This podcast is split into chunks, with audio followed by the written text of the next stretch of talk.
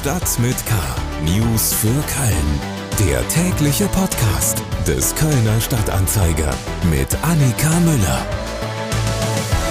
Moin zusammen und willkommen zu Stadt mit K. Sie hören die Ausgabe vom 8. März, dem Weltfrauentag bzw. dem feministischen Kampftag. Kölns Oberbürgermeisterin Henriette Reker sendet dazu eine Videobotschaft an alle Kölnerinnen und Kölner. Die gibt's auf der Website www.ift.köln zu sehen.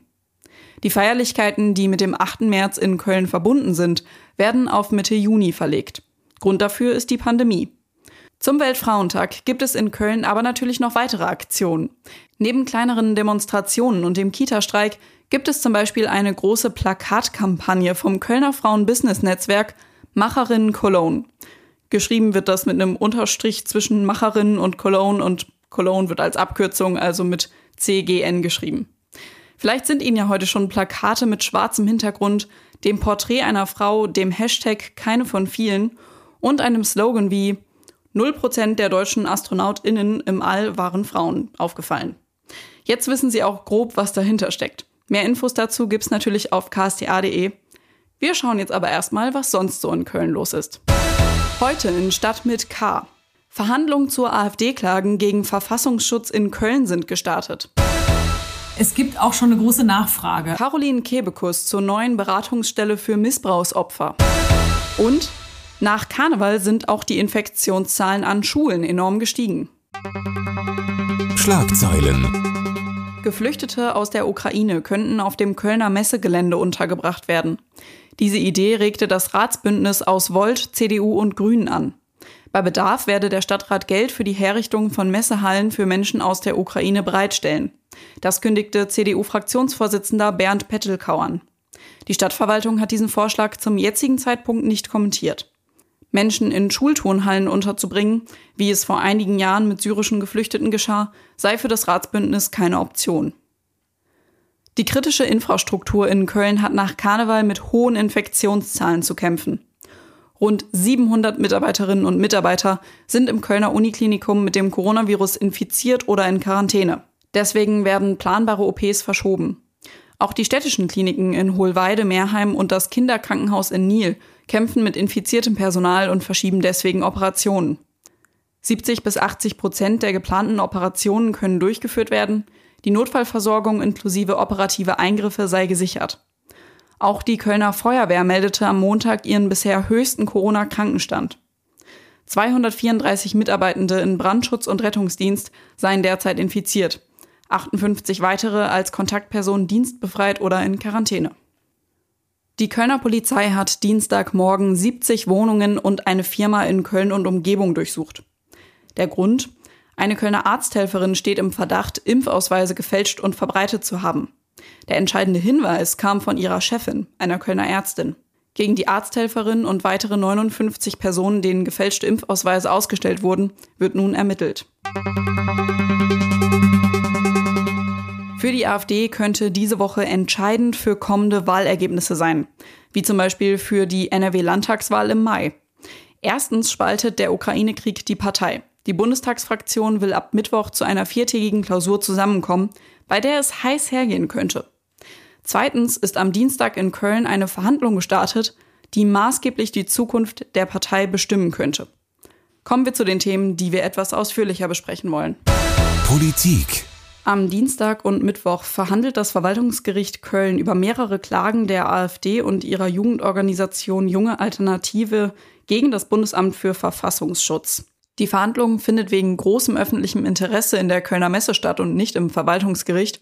Und wir schauen uns jetzt mal an, worum es bei dieser ganzen Verhandlung eigentlich geht. Mir ist jetzt Alexander Holleczek aus unserer Lokalredaktion zugeschaltet. Also Alexander, es gibt insgesamt vier Klagen. Worum geht's da genau? Ja, es geht letztlich im Kern in allen vier Klagen im Wesentlichen darum, äh, ob der Verfassungsschutz, also das Bundesamt für Verfassungsschutz, wie es ähm, äh, vollständig heißt, die AfD bzw. deren Jugendorganisation, die junge Alternative, zunächst als rechtsextremistischen Verdachtsfall, wie es heißt, einstufen darf.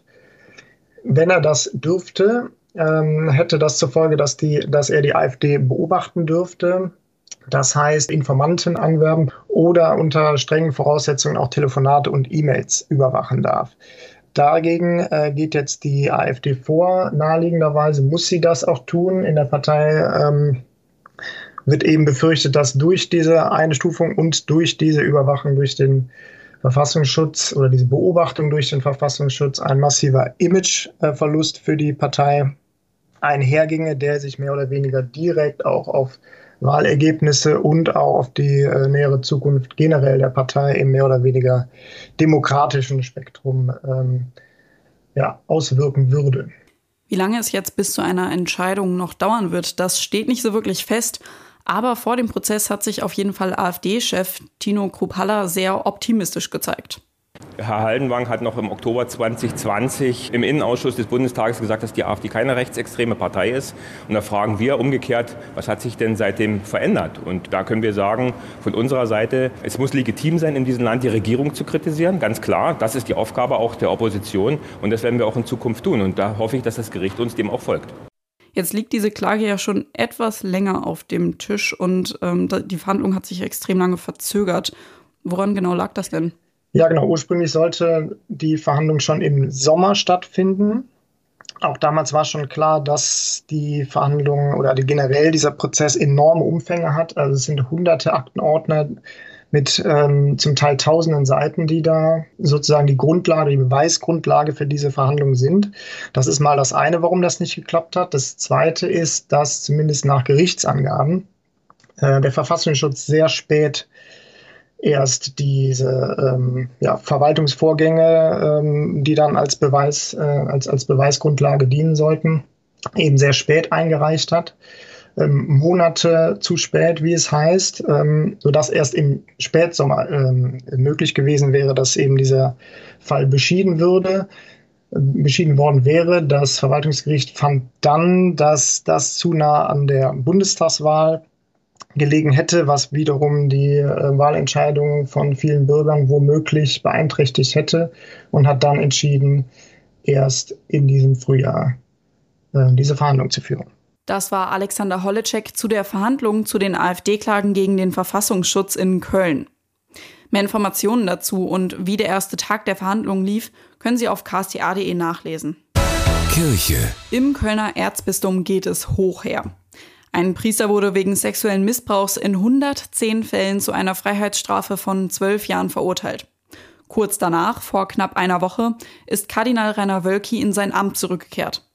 Der Papst hat sich immer noch nicht dazu geäußert, ob Wölki nun auch dauerhaft bleiben soll oder er zurücktreten darf. Caroline Kebekus ist davon nicht überrascht. Die Kölner Comedian setzt sich in ihrer TV-Show immer wieder kritisch mit der katholischen Kirche auseinander. Daneben setzt sie sich auch mit dem Verein Umsteuern für Opfer sexuellen Missbrauchs ein. Gegründet wurde der Verein vergangenen Sommer als Reaktion auf die vielen Kirchenaustritte wegen des Missbrauchsskandals. Jetzt kann in Köln die erste Anlaufstelle des Vereins namens Leuchtzeichen eröffnet werden. Mein Kollege Joachim Frank hat Kebekus anlässlich der Eröffnung interviewt. Wir hören mal rein. Hier ist ihre Antwort auf die Frage, woher das Geld für die Beratungsstelle kommt und was damit jetzt genau gemacht wird.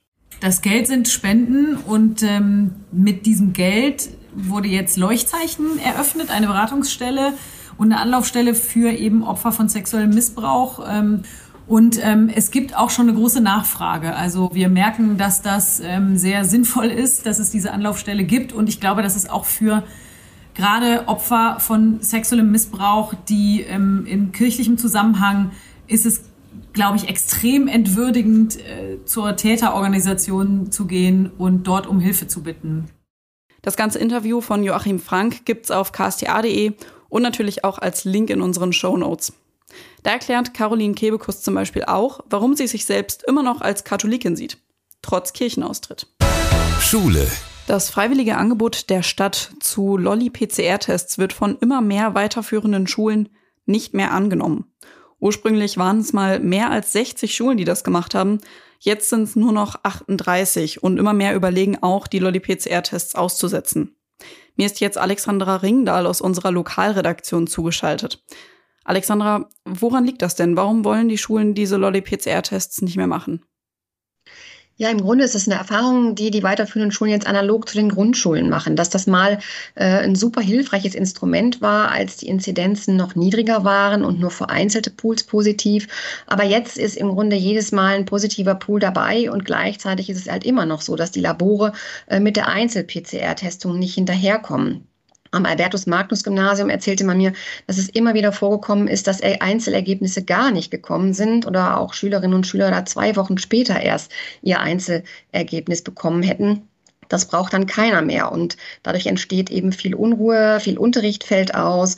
Und ähm, wenn es jetzt dann im Moment auch so ist, dass man bei positivem Pool trotzdem eben ähm, am nächsten Tag mit einem negativen Schnelltest in die Schule kann äh, und dann niemand weiß, wer jetzt der Positive ist, dann ist quasi äh, nichts groß gewonnen. Nun ist die Inzidenz mit über 2500 in Köln gerade auch mehr als doppelt so hoch wie der Landesschnitt, was ja auch allgemein auf die Karnevalszeit zurückgeführt wird. Ähm, wie sieht denn das Infektionsgeschehen in der Kölner Schülerschaft aktuell aus? Ja, auch bei den Schülern hat sich jetzt wenig überraschend Karneval niedergeschlagen. Das äh, spiegelt sich zwar vielleicht nicht offiziell in den Zahlen der Stadt Köln, äh, weil die nur die offiziellen Tests in den Schulen erfassen. Ähm, aber es ist gerade bei den Oberstufenschülern, die ja vom Alter her eher feiern gehen, ähm, auffällig. So musste zum Beispiel am Albertus-Magnus-Gymnasium sogar die Abi-Vorklausuren, die mussten verschoben werden, weil, wie man hört, über 30 Schülerinnen und Schüler gleichzeitig aus einer Jahrgangsstufe infiziert waren. Ähm, aber auch am Schiller-Gymnasium in Sülz beispielsweise gibt es zeitgleich 57 Schülerinnen und Schüler, die infiziert sind. Es ist aber so, dass sich äh, auch ein bisschen ein heterogenes Bild darstellt. Das ist nicht überall gleich. Ähm, also die Schülerinnen und Schüler waren wahrscheinlich nicht überall gleich feierfreudig. Es gibt auch Schulen, wo das Infektionsgeschehen weiter moderat bleibt. Und wie sieht das bei den Lehrern aus? Gibt es deshalb auch Unterrichtsausfälle? Ja, es gibt natürlich auch in den Lehrerkollegien derzeit viele Ausfälle. Teilweise fehlen bis zu 20 Prozent der Lehrerinnen und Lehrer gleichzeitig, weil die teilweise auch ähm, sich durch, durch die Bank auch zum zweiten Mal schon infizieren, wie man hört. Allerdings muss man auch sagen, dass diese hohen Ausfallzahlen, wie ich jetzt genannt habe, mit 20 Prozent, das sind nicht alles Corona-Ausfälle die Lehrerinnen und Lehrer laufen jetzt eben nach zwei Jahren Pandemie auch ähm, am Limit. Und äh, das steigert eben dann in der Summe auch die Zahl der Krankmeldungen aus ganz anderen Krankheitsgründen. Außerdem haben viele auch äh, Kinder im Kita-Alter, die dann äh, sich auch infizieren und dadurch eben die Eltern ausfallen. Das war Alexander Ringdahl aus unserer Lokalredaktion zum Infektionsgeschehen an den Kölner Schulen.